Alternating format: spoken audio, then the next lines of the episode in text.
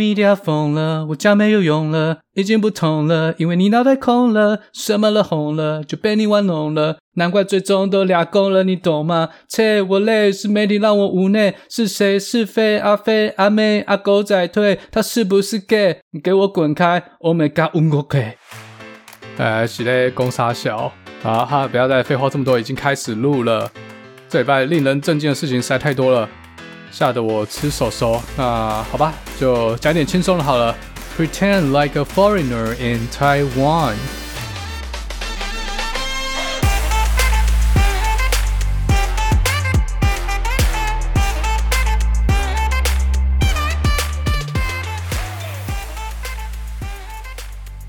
欢迎回到我的频道。Good morning, everyone. Welcome back to my podcast. This is Doctor Edwards。我刚从美国回来，我中文不太好。有人告诉我，嗯，在台湾，if you don't speak in Mandarin, no worries, you're gonna be fine. And you know, actually, you're gonna be hot. 尤其你用这种方式讲话，你会变得很受欢迎。So tell me, guys, is it true? I know you want to ask me why 我的口音听起来不像一点 native. Cause I fucking came to the States when I was 28. 但不知道为什么我的口音突然就变这样。 Anyway，我一下飞机我就感觉台湾的人非常的友善。Everybody I met in the airport are so nice。他们回答我的问题都 so patient, so nice。I would say Taiwanese government is doing a great job to keep COVID outside of the country。所以每个台湾人都感觉很 safe。 There were four or maybe five gates that you need to show some documents proving you have somewhere to live. Oh wait, it's even more. It's quarantine, 隔离。我大概隔离了十四天。And when I was out, it was like, oh gosh, finally, this is what freedom feel like. 其实，在旅馆隔离 was not that bad. You can order food by using Uber Eat or whatever Panda. Well，整个十四周的隔离，Oh, I mean fourteen days，十四天，从 airport 到 hotel，除了那个 taxi driver，he was so rude. Oh my God. Never mind, I'll just leave it. In general，我感觉台湾人非常有礼貌，因为他们都在笑，even though their faces were covered by masks. But still, I can tell. I would say everything was great until I finished my seven days. What to say that? Um, 自主隔离. One day, I drove my father's car. I was on my way to visit my friend. When I was on the street in my car, it was so fucked up and I was so confused. 我看到有一个 stop sign, and then I stopped my car behind the line. Correct move, right? 但后面那台车就开始对我吹喇叭。Um, is it correct? I mean, honked. 吹喇叭。 At the time，前面有两个 pedestrian，他们看起来也非常 confused。They don't know why I stopped. So I waved my hands, show them, well, you can go. 我就让他们先走。But 忽然有两台 motorcycles. They rushed to the line without any hesitation. I was in a shock. What was that? But even more，我后面那台车它突然 shift lane，嗯，切换那个车道，and passed me so fast，差点就撞到那两个行人。 It's unexpected. I don't know what to say. There is a stop sign, man. What the fuck? Are you blind or what? 我不懂为什么台湾人都这样。And after days, I started to realize traffic signs in Taiwan are just references. Nobody fucking cares. 我感觉台湾人一坐上车开始 drive, they suddenly change to someone else. I don't know. OK，到这边不知道各位听众觉得这种怪腔怪调比较讨厌。 还是 those motherfuckers on the road。好，那这个啊，so tired speak like that。好，那以上是假设你今天是一个外国人，然后你来到台湾，大概 eighty percent 会有的感觉。有追踪我 Instagram 的听众朋友应该知道，我回来的时候飞机上的人非常少，literally 一人一排，一下飞机马上就有人带队。有好几个 stop，像如果你没有台湾的 cell phone SIM card 的话，就要马上现场买一个。当时我手上大概只有两千块台币吧，so I was a little bit nervous, but it was fine because I took the card. Otherwise, I'll have to find the ATM. 因为出去之后坐计程车，我也不确定可不可以刷卡。那在机场的时候，工作人员会核对每一个报告，然后确定你的手机是 work。嗯就是确定你的手机有收到 CDC 的简讯，so they can call you every day, check your health。在 CDC 的网站 register 之后，会拿到一个 QR code，后面经过的每一关 include the customs，还有中间要做一个 COVID test，做完之后就要直接叫 taxi，没办法去别的地方，taxi 会直接送到防疫旅馆。这中间每一关也包括到防疫 hotel 之后，也都要刷这个 QR code。所以我觉得在 border 的这些检疫真的是做滴水不漏。其实对 traveler 来说真的很不方便，但你隔离完之后，you know you're gonna be safe outside. So good and bad. 我大概花了，嗯，what was the number？呃，三万多台币。Oh no, it was fifteen hundred dollars，大概四万五千块台币左右去住防疫旅馆。那我住的那个防疫旅馆，它有 include 三餐，but the meal was not so good。但你还是可以叫 Uber Eat 或是那个什么熊猫，刚刚有讲过，所以其实吃的还蛮爽的啦。因为台湾的 shipping fee 跟美国比真的蛮便宜的，大概才五六十块台币而已。在 Seattle，我跟你讲。送一次大概二十块美金的餐点，要大概十块钱 for tax, shipping and whatever fee. It's insanely expensive. 我大概吃了两次的鸡排，还有 popcorn chicken，然后大概三四次的麻辣 tofu. That was very good. 中间还有一次是我的大学同学，因为他家是开热炒店，他就问我要吃什么，然后帮我送过来这样子。我一直没有机会跟他亲口道谢，因为我后面几周实在太忙了，所以这边在节目上帮他广告一下。如果你住在三重，或者是你有经过沙丁波三和夜市，可以去吃吃看，有家热炒叫做阿水师，就说是水哥介绍，但应该是没有折扣。其实这一集主要是要跟大家讲，我已经五年没回台湾了。虽然台湾的变化没有这么大，但还是有点陌生，又有点熟悉。这一集就跟大家讲，我觉得台湾有哪里不一样啊，或是有哪些地方让我变得有点不适应。这样，那第一个就是我刚才提到的交通。我在路上开车，我真的觉得 what the fuck，我应该是已经丧失了台湾的路感，所以呃，我很难去预测别的 drivers 到底要做什么。第一个我最无法适应的就是我要切车道的时候，没有人要让我。我自己的习惯是会先提前打左转灯或右转灯，然后大概看一下左右有没有空间，有的话就切这样。然后每次我看到明明，比如说我要右转，右边明明就有空间，后面那台车还离我有点距离，但是当我正要切的时候，它居然已经跑到我旁边了。这跟我直觉完全相反，不是应该看到前面的车想要切进来，你就应该减速让他才对吗？But 台湾人不一样，台湾人看到旁边的车要切进来，会踩油门加速，就不给你切了，Get the fuck out of my way！我真的不懂为什么，不就差一台车而已嘛？你让我切进来是会怎样？我大概花了四五天才适应，就是说你看到有机会，马上灯一打不用等，直接进去，再等就没机会了。好，这是第一个。第二个，有时候路上很多车很塞，但是我后面那台车。他会突然插到我旁边，然后再插到我前面，之后大概在过了五六个路口，他还是在我前面，这样室友比较快你。你知道有些人车开过去的时候，头还要摆过来瞅你一下。然后知道你是不是三宝？你他妈才三宝，你瞅啥啊？我瞅你咋地？诶我发现如果开始用 A B C 这种怪腔怪调讲话，会诶改过来哦。像力宏在中国发展嘛，然后讲话也变成字正腔圆。我记得他刚回台湾的时候，讲话也蛮标准，然后不知道后面怎么了，突然又变成这种 A B C 的怪腔怪调。我表哥跟我说，他有一个朋友，应该是从美国回来，然后他去当双语幼稚园的外籍老师，这样。但 tricky 的地方在于，一个华人面孔的外籍老师，如果他会讲中文，那他拿到薪水会比那种其实也是台湾人，但是不会讲中文的外籍老师薪水还要低。这很奇怪哦，他也是 native speaker，但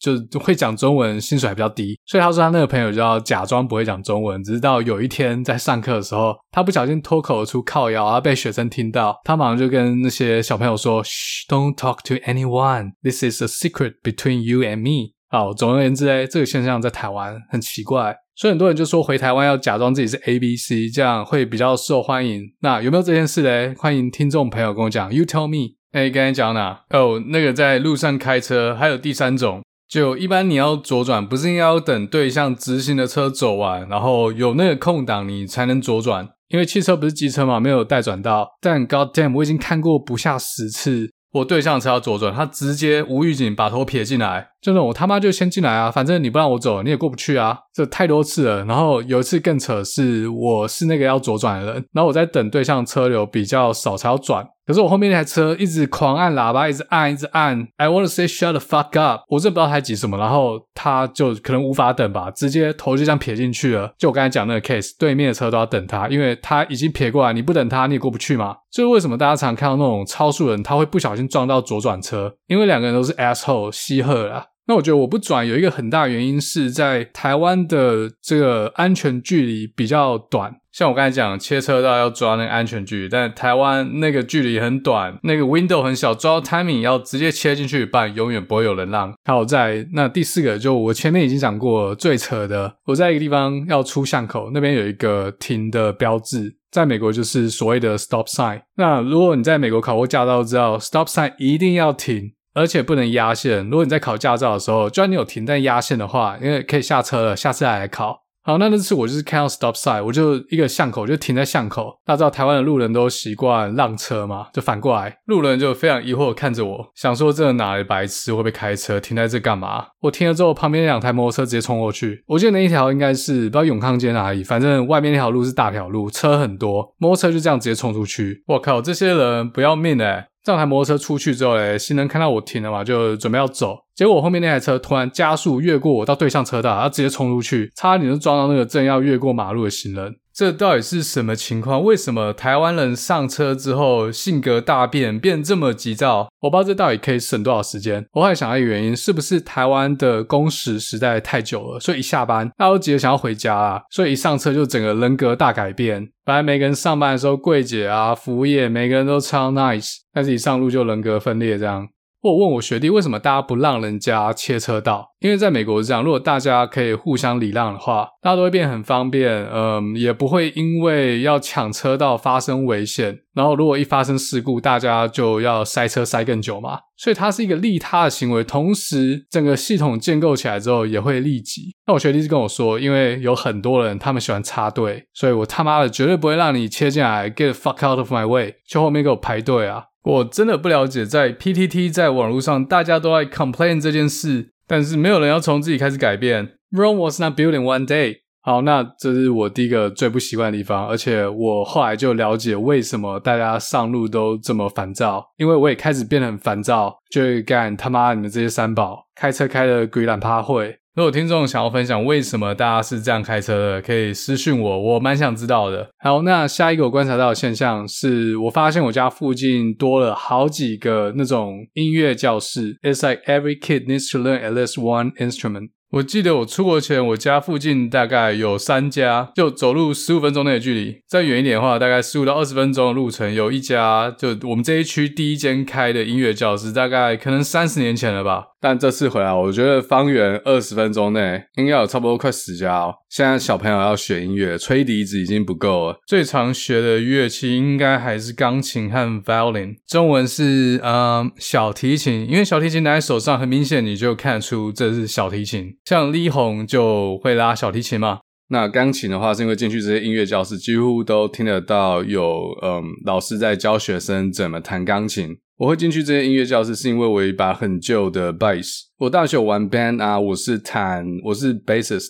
这把琴大概从我嗯 grad school 毕业之后就没有再碰了，但我很想在 Seattle 再继续跟人家组 band，再再回去玩，所以我就想把这把琴带回来。Aside from the bass, I also have a bass amp，就是你知道那个 bass 或是 electric guitar 要接一个音箱，这样才可以发出声音。我的那个 amp 我也蛮喜欢的，所以我也想把它带回来。But the problem is when I plug the cable, plug the string, no sound at all. So 我不知道是哪个地方坏，有可能是那条 cable，有可能是 the bass or the amp.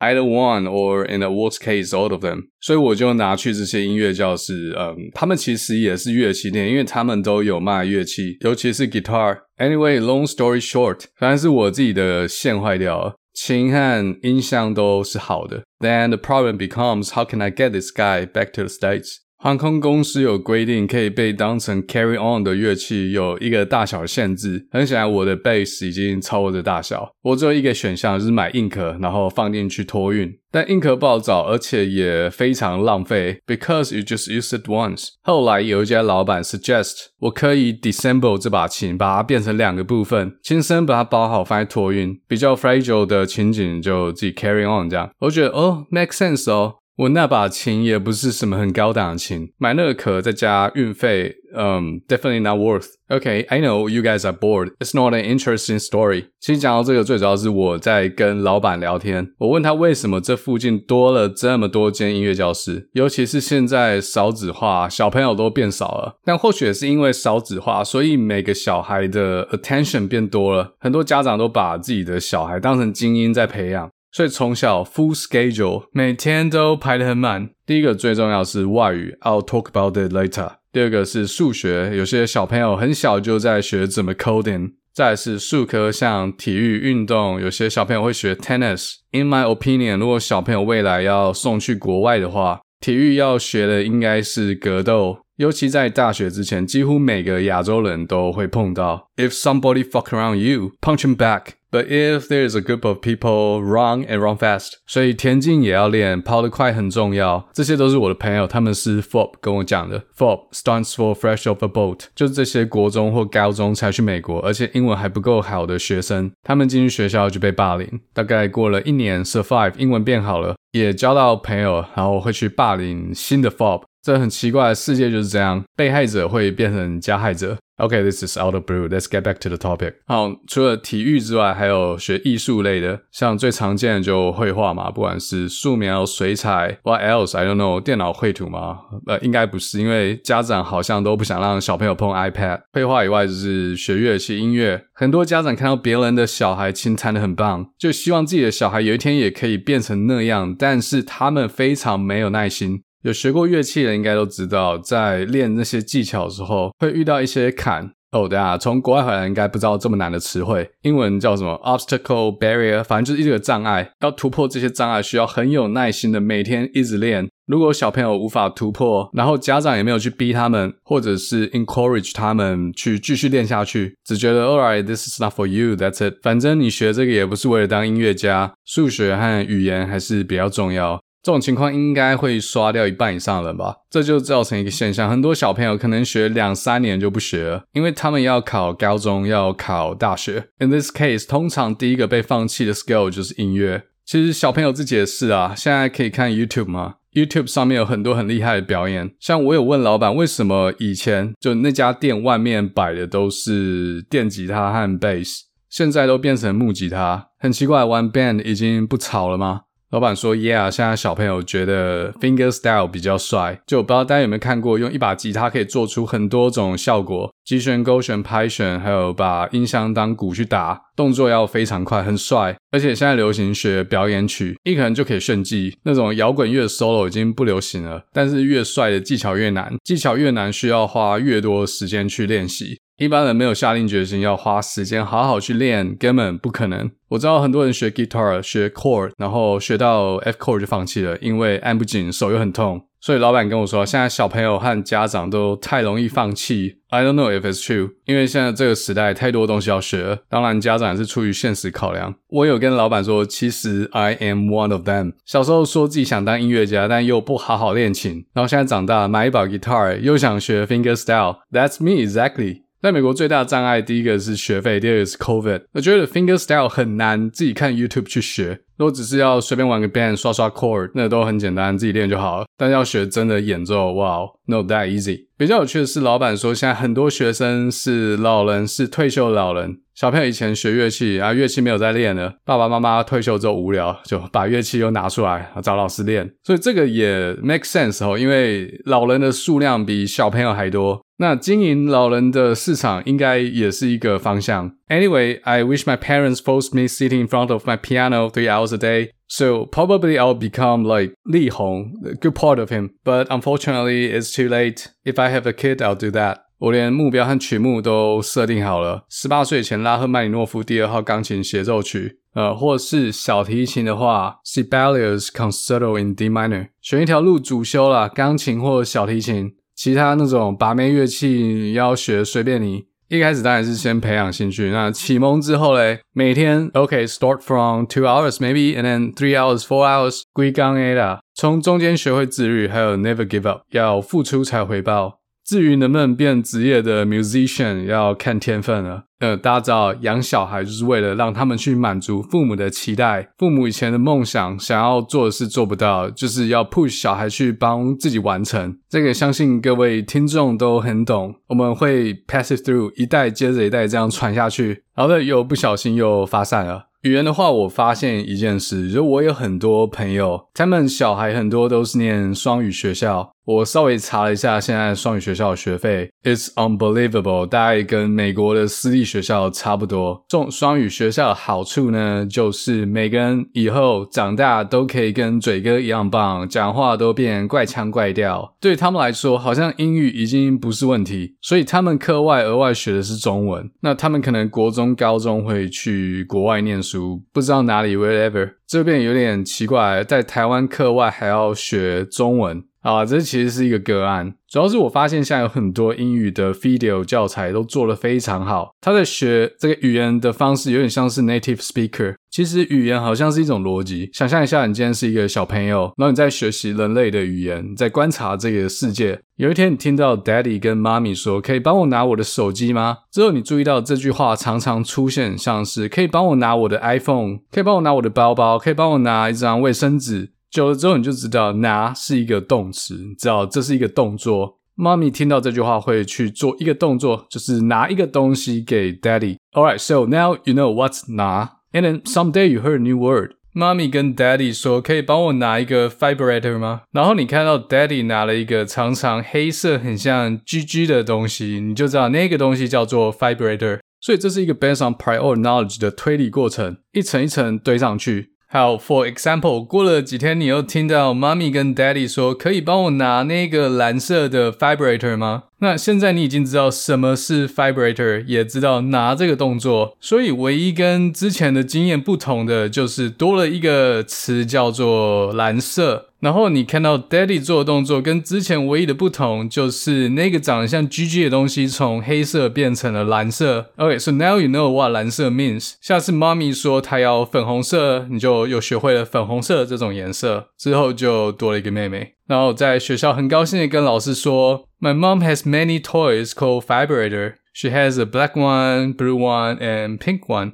My mom and dad seems very happy after they use them.” 这个教材其实用影片的方式去呈现，这影片会有嗯，就是一个逻辑的变换。比如说现在出现一支笔，它会讲 pen，然后接着影片会变换笔的颜色，语音就同时变成 a yellow pen, a black pen。啊，小朋友就知道这个多出来的单词是跟你看到颜色不同有关系。接着这支笔可能会变成一个铃铛 bell，也是一样的变换 logic。之后这个动画就会像刚才讲的，一层一层堆上去，会开始有动词，有其他名词，有受词，之后开始有子句，有补语。然后小朋友就从第一集开始看，一直看到最后一集。看完最后一集之后，再 repeat 从第一集开始看。他在重看的时候就会背上之前已经学到的东西，这样又可以从原本的影片去发现之前还有哪些不同的点，以前没有注意到。诶，慢慢的就学会英文了。那我记得这个应该是 Disney 出的影片。原本应该是有一个团队，他发展出这样的学习方式，然后他跟 Disney 谈动画授权，之后 Disney 觉得哦，这个非常有市场，又把它买下来。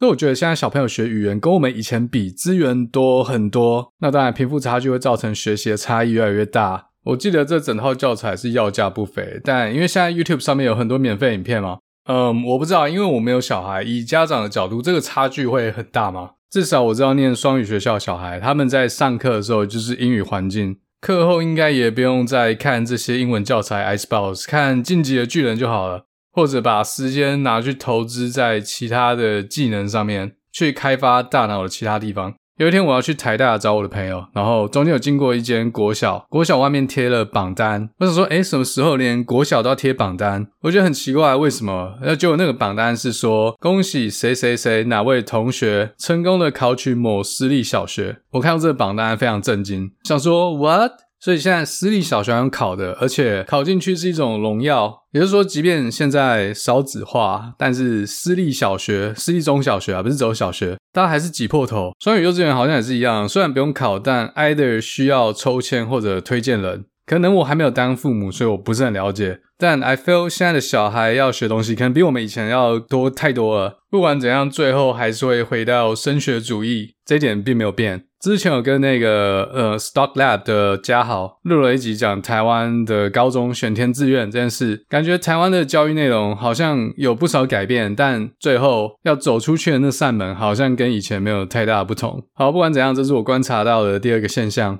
哦，by the way，刚刚讲到台大，我有一个同学他是台大社工系的教授，反正我那天就去找他聊天。那有机会的话，我想要请他上节目。我觉得我们那天聊天的内容应该蛮有趣的，可可以分享给每个听众。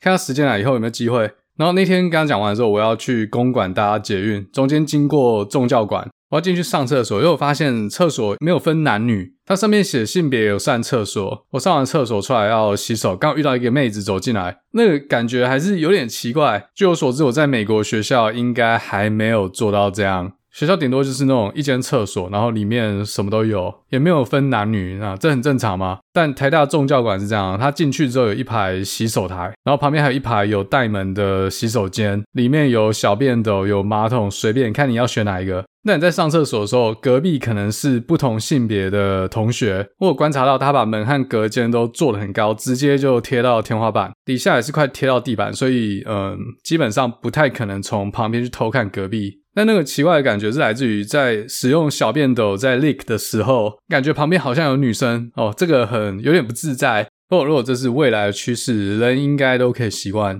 好，在第三个，这可能大家都已经知道啦，台湾的东西真的很贵，很多物价我觉得都是美国价格。我去善果堂买一个 Canele，然后要好像七十块吧，这基本上已经是快要达到 Seattle 的物价。Overall 来看，进口东西都很贵，尤其是百货公司里面那些品牌。我不知道一般人要怎么买，我不知道如果我三十岁前我要怎么买这些东西，或者说我今天拿的是台湾的 Pay，I don't think I can afford it。然后我还买了几件衣服，因为那些品牌我在美国没有看过，但我回美国之后发现其实是有 online store，而且售价只有台湾一半，不小心就当了盘子。但我觉得台湾的百货公司或者是商店区比美国 OK，至少比 Seattle 好逛太多了。在美国，除非你住在 New York City 或者是 Los Angeles，不然真的没得比。好，这边我应该要修正一下，我不应该讲台湾，我应该要讲台北偶尔 maybe 台中或新竹也不错。这次我除了待在台北之外，还有去台中和新竹，因为我的同学都在新竹，most of them 啊，还有台中。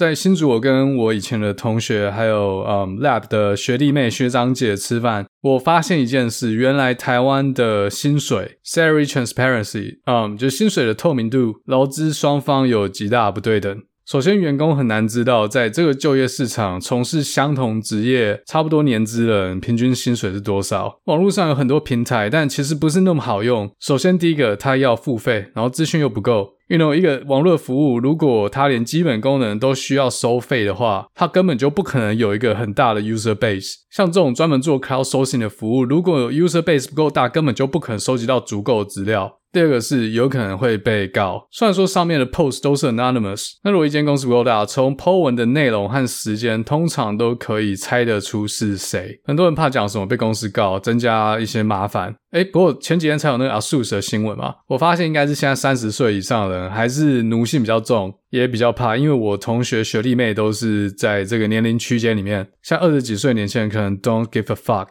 So maybe that's good. It's slow, yeah, I know, but it's still changing, right? So better than nothing. 这边是劳方可以拿到的资讯，但对于资方来说，在面试的时候去问面试者他上一份工作的薪水拿多少，好像是一个常态。或 even more，他可以打电话给面试者的原公司去做询问，这种就真的不懂了。假如今天我老板接到了另外一家公司打来问这种情况，那他不就知道我准备要离开公司，已经在面试了？而且在美国，recruiter 也不会这样问，他们会问你期待的薪水 range 在哪？那你也可以反问他们现在这个职位给的 range 在哪里？其他行业我不知道，至少在 software engineer 四大软体公司 Amazon、Microsoft、Facebook、Google，他们的工程师每个阶级薪水大概在哪个 range？网络上都查到，所以在一个相对透明的 labor market，对一般的受薪阶级会比较有利。Otherwise，如果 recruiter 已经知道你现在薪水拿多少，在谈薪水的时候就变得有点难谈上去。Unless you have multiple offers，但在台湾很明显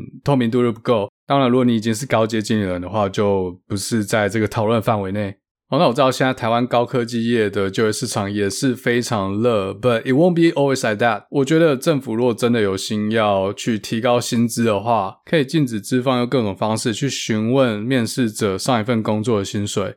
那至于平台方面的话，这还是一个自由市场嘛，可能有一天，嗯，有人做了一个更好的服务，user 觉得更便宜，资讯更多，更好用，隐私保护的更好，又有一套不错的机制去 verify 到底 po 文人有没有在这间公司工作过，那可能就会有更多人想要用。But I know 在台湾软体业最大的困境是市场实在太小了。我今天开发一个服务给两千万人或两亿人，我的成本不会差太多。所以今天如果我要 invest my time or money 做一个新的网络服务，一个新的 startup，我可能也不会选台湾市场。但之前有提到台湾的英语教育，我觉得台湾软体业人才不会比其他国家差，但美中不足的可能是语言。今天如果要开发一个给全世界人用的 app 或者 service，英文的 UI 一定是 default。像我们公司所有开发的产品，所有有文字的地方，都是由专业的 technology publisher 来撰写。所以台湾其实技术实力有，那我可以把整个语言环境加强起来，跟世界接轨，那产业的转型其实就没有那么难了。OK，那十年后这些双语教育下成长小朋友长大之后，台湾就 count on them。然后再下一个我观察到的跟以前不一样的现象，路上的妹子。虽然现在大家都戴口罩，从外形就是我可以观察到像，像嗯穿着还有就眼妆的部分，很大部分的妹子都是走韩系的风格，所以的确我真的可以感觉到韩国的流行文化很强势。但同时间我又在百货公司或者是商店街看到的是日本文化。在很多地方，在百货公司，如果你不跟我讲这是台湾，我可能会觉得我来到日本。不管是星光、原百、微风、新竹的巨城，里面卖的很多东西都非常的日本。Or maybe I should put it in this way：他们里面有欧美的品牌，有韩国的品牌，但整体呈现给顾客的是一个比较偏日式的 style。这边给我的感觉是，日本的文化对于台湾人来说已经内化了。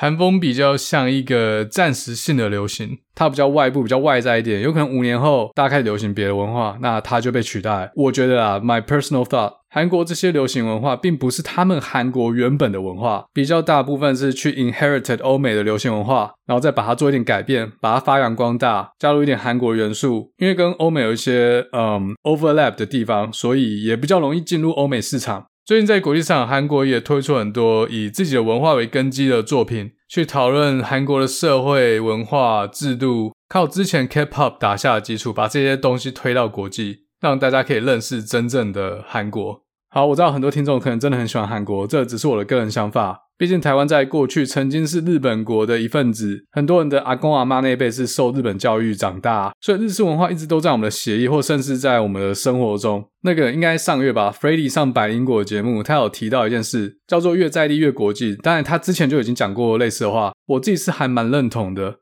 就像你去韩国啊，我没有去过韩国啊，所以好吧，我可能没资格讲这句话。但我听说其实它跟台湾很像很像。那你去日本其实也跟台湾很像，可是呃感觉就不一样，因为他们有一个比较深层的文化基础，然后从这个文化基础上发展出自己的一套风格，不管是建筑、穿着、音乐、戏剧、绘画，通常看一眼就知道，OK，this is from Japan。那我不知道台湾有没有机会发展出这种文化的特殊性。台湾有很复杂的民族，也有很复杂的殖民史，所以整个发展下来，如果比较负面的话是有点混乱，但正面的来看是有很多不同的东西可以 sell。像我这次回去到呃捷运中山站，我感觉 Wow, I feel like I'm in Tokyo。尤其是巷弄里面那些以前日本时代的老屋翻新，像有一间应该是剪头发店吧，它就是在一间日式的木造老房里面，应该是古迹啦，我猜。其他还有很多建筑立面都是日本时代留下来的风格，这些建筑可能以前做过拉皮，以前比较有风格性、比较细致的建筑立面都被这些亚克力板遮起来了。因为修这些东西真的太贵，而且也可能不知道要找谁修，后来我不知道，可能是台北市文化局或者是国家的文化部去推广，可能也有一些 sponsor，然后让业主肯花钱去 renovate 这些老屋。像当代附近赤城路，我走在这些巷子里面，感觉哇，我回台湾值回票价，因为 COVID 很麻烦，我想去日本不行，但在这边好像就去了日本，有很多个性小店、设计师品牌、日式的居酒屋、餐厅。那其实这边很靠近条通啊，就是如果大家最近有看《华灯初上》，在中山北路一段和林森北路中间这个区域，聚集了很多日本风格的酒店、餐厅。以前还在台湾的时候，有时候会去吃肥前屋，通常在那边排队嘛。其实可以看到那附近还有很多老建筑，都有很不错的建筑立面，只是都已经年久失修，随便把它补一下。所以如果这整区政府好好推动，把它整个富裕起来，这边真的会成为台北市一个很适合外国游客来深度走访的地方。外国人可以从整片街景还有文化去了解台湾的历史脉络，就像大家去欧洲看什么，看教堂，去看古城、小城。大家出国就想看不一样的文化，那外国人到台湾也是想看到台湾跟他们那边不一样的文化。那除了中山捷运站之外，台北市还有另外一个地方也是翻新的不错，就是大稻城。我 schedule 真的很满，但是大稻城我去了两次。以前在上学的时候，常常需要坐客运，在台北车站，如果你坐客运的话，通常他们会走承德路上高速公路。承德路到高速公路这一段，两旁有很多已经年久失修的日本建筑。不知道大家以前有没有发现？我坐车的时候最喜欢看这些老房子，现在很多都已经重新把它翻修回来，尤其是靠近年货大街那段。迪化街有很多商家都把他们的商店，不管是立面还是内部，重新翻新，让整体的建筑风格回到二十世纪初日本时代啊。据我所知，其实这些商家本来就蛮有钱的。台湾现在过新年气氛好像已经没有我小时候这么浓厚。迪化街可能也在想怎么转型，以前是年货大街，但现在需要转型成观光导向。就我自己看，六日白天的游客还蛮多的，但天黑之后人潮马上就消失了，也没什么餐厅酒馆。其实有啦，但大家知道我在讲什么，没有像西门町，没有像中山站这么热闹。可能捷运站真的还是离太远，大桥头站走到永乐市场，可能也要走二十五分钟吧。中间天黑之后也没什么好看的。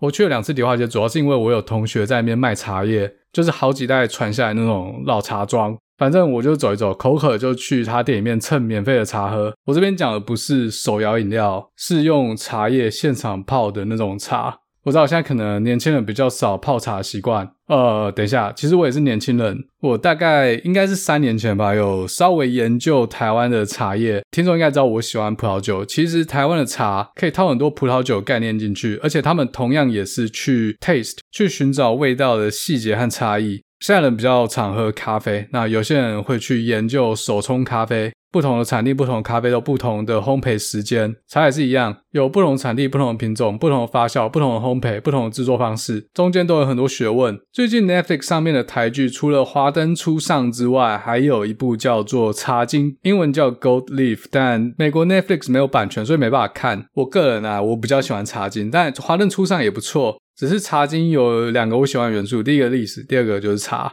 一般茶叶泡出来茶的味道要比咖啡还要 light。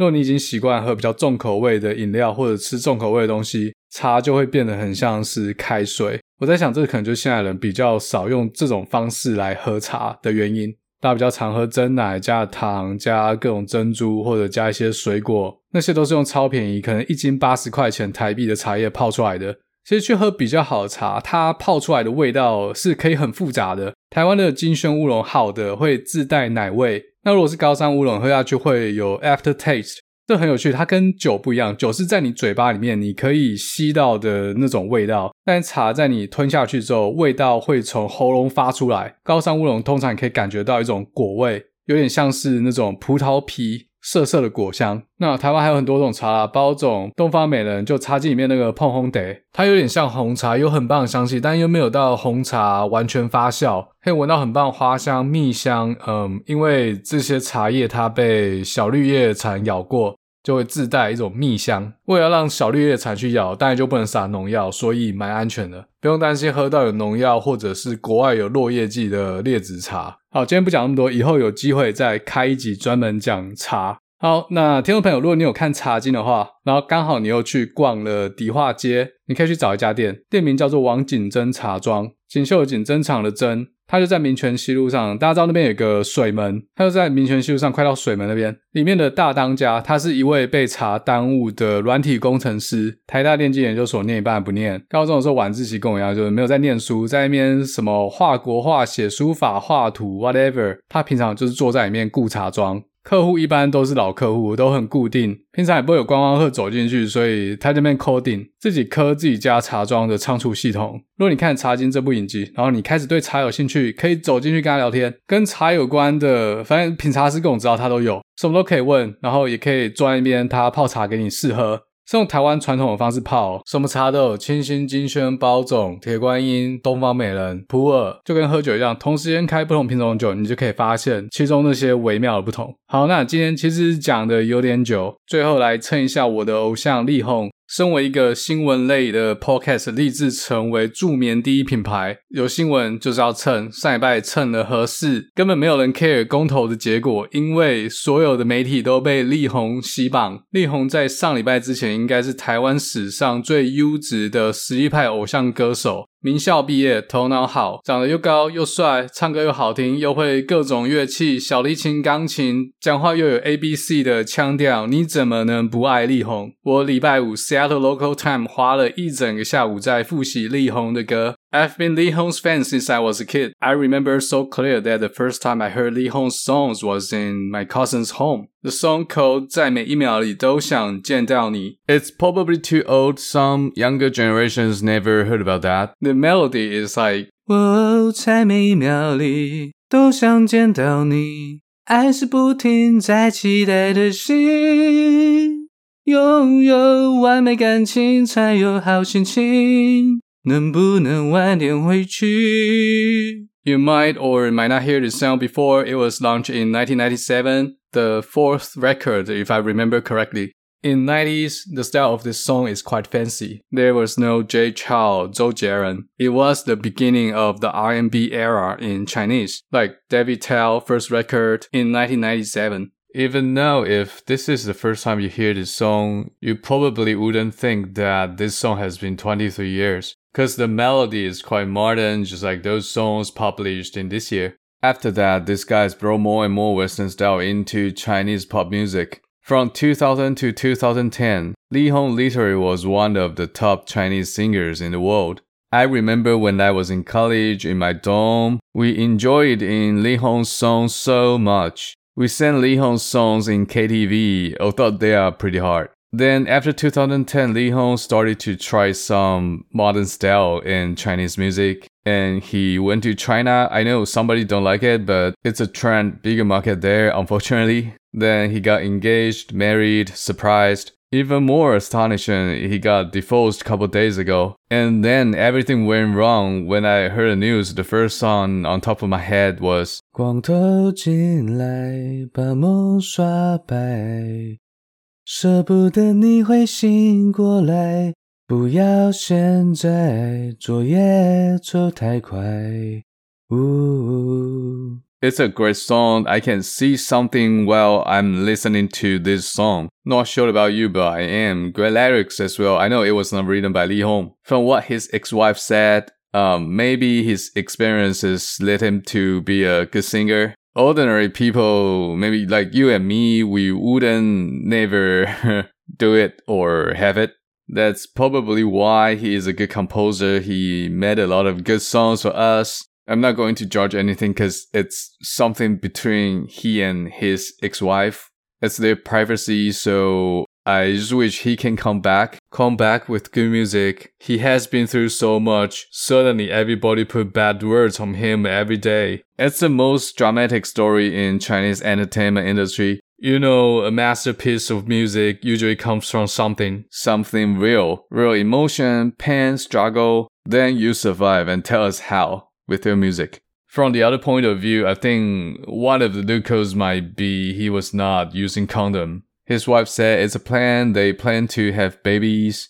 Not sure what's the truth, but anyway, 保险套公司应该立马找力宏代言。Get a commercial with um, there's a song already there. 我就喜欢我的歌声最劲爆，北极南极都听得到。我就喜欢从不知道你跟我一样不带套，长大可能跟我一样 down。I'm loving it。巴拉巴巴巴。